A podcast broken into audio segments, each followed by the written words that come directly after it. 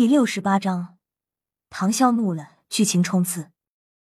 话说，我们刚刚说到哪里了？哦，想起来了。忽然，狗血的一幕出现了。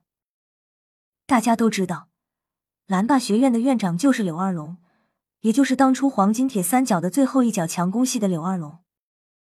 弗兰德等人来到森林后山，看见了蓝霸学院院长。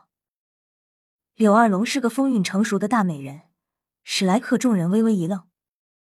这时，玉小刚呆住了，眼睛通红，然后猛地一转身，刚想撒腿就跑。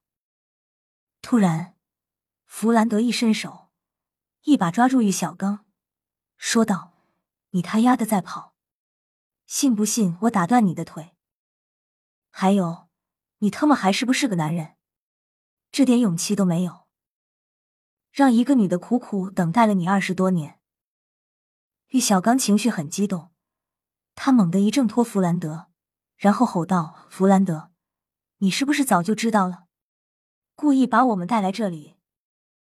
呵呵，蓝霸学院，蓝电霸王龙，我早该想到的。弗兰德也是有些尴尬，但还是笑道：“小刚，我这也是为了你好。”疼。柳二龙手中的东西落在地上，然后全部瓦碎，水珠散落一地。小刚，真的是你吗？柳二龙此时的声音很颤抖，他有些不敢相信。小刚，我等了你二十年了。玉小刚别过脸，心中痛苦万分，挣扎不已，泪水哗啦啦的流了一地。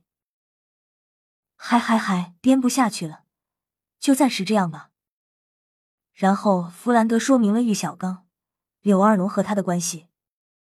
柳二龙把蓝霸学院交给了弗兰德，说明天要召开那个什么教师大会。然后大家就去吃饭了。吃完饭后，玉小刚单独叫唐三出来，跟他唠唠叨叨的说了他曾经的辉煌撩妹事迹。说着说着，玉小刚就泪流满脸。然后唐三就不断的安慰他，其实柳二龙就在不远处听着。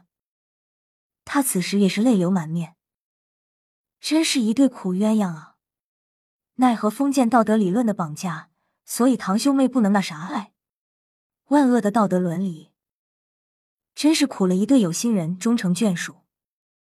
其实这也和玉小刚的自卑心理有很大关系，因为他太在意世俗的目光和看法，所以他始终不敢踏出那一步。因为玉小刚恐怕没听过这样一句话：走自己的路。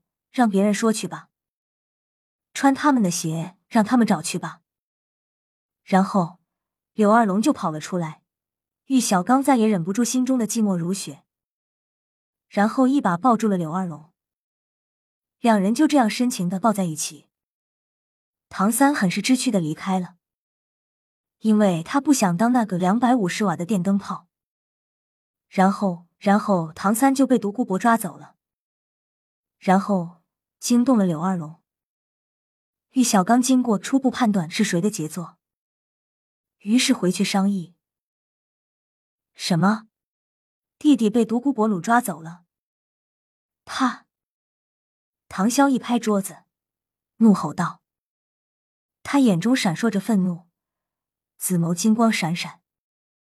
虽然他是穿越者，知道一些大概剧情，但也忘得七七八八了。”没想到唐三居然被独孤博抓走了。虽然唐潇和唐三只有小时候的六年时光在一起，但是重生一世，大家都是两世为人，而且又是双胞胎亲兄弟，所以感情不是用很深能形容得了。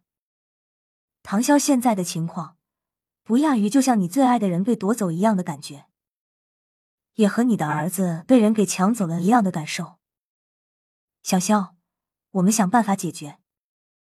玉小刚此刻也是眼睛通红，他心里也是很难受和愤怒，因为他是唐三为己出，就像自己的亲生儿子一样对待，所以他现在恨不得立刻过去。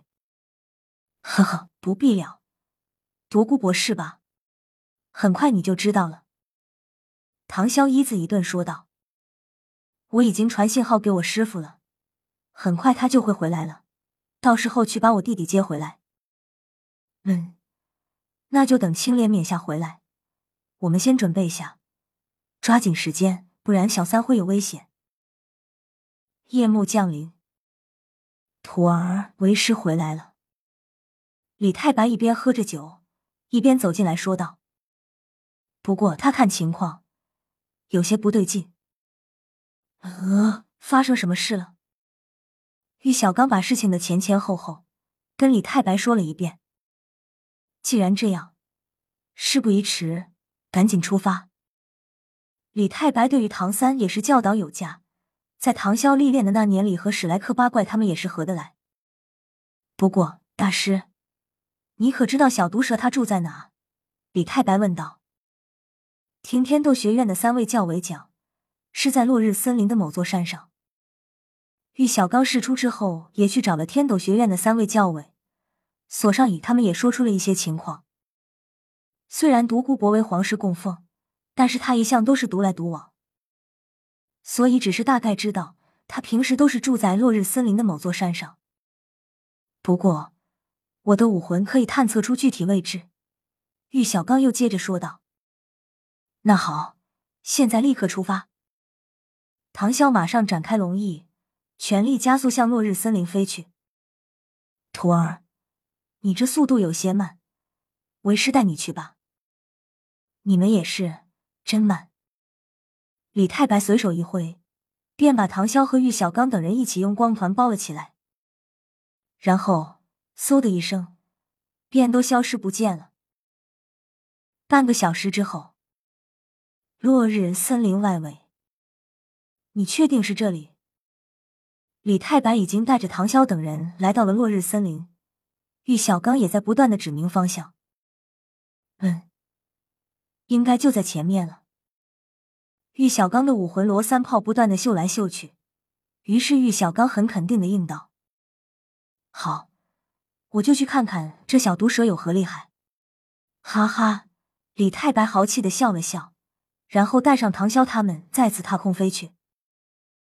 落日森林某座山上，冰火两仪眼，独孤博猛地睁开双眼，然后看向远方，笑道：“这群小老鼠还真的追到这里了。呵呵，那本座就陪你们好好玩玩。”说罢。独孤博嘴角勾起一弧度微笑，身后身影一闪，便离开了。本章完。好了，零，这剧情冲刺也差不多了，我就当是在讲故事一样，这样省略了很多不必要的细节的环境还有话语，不然你们又说我水。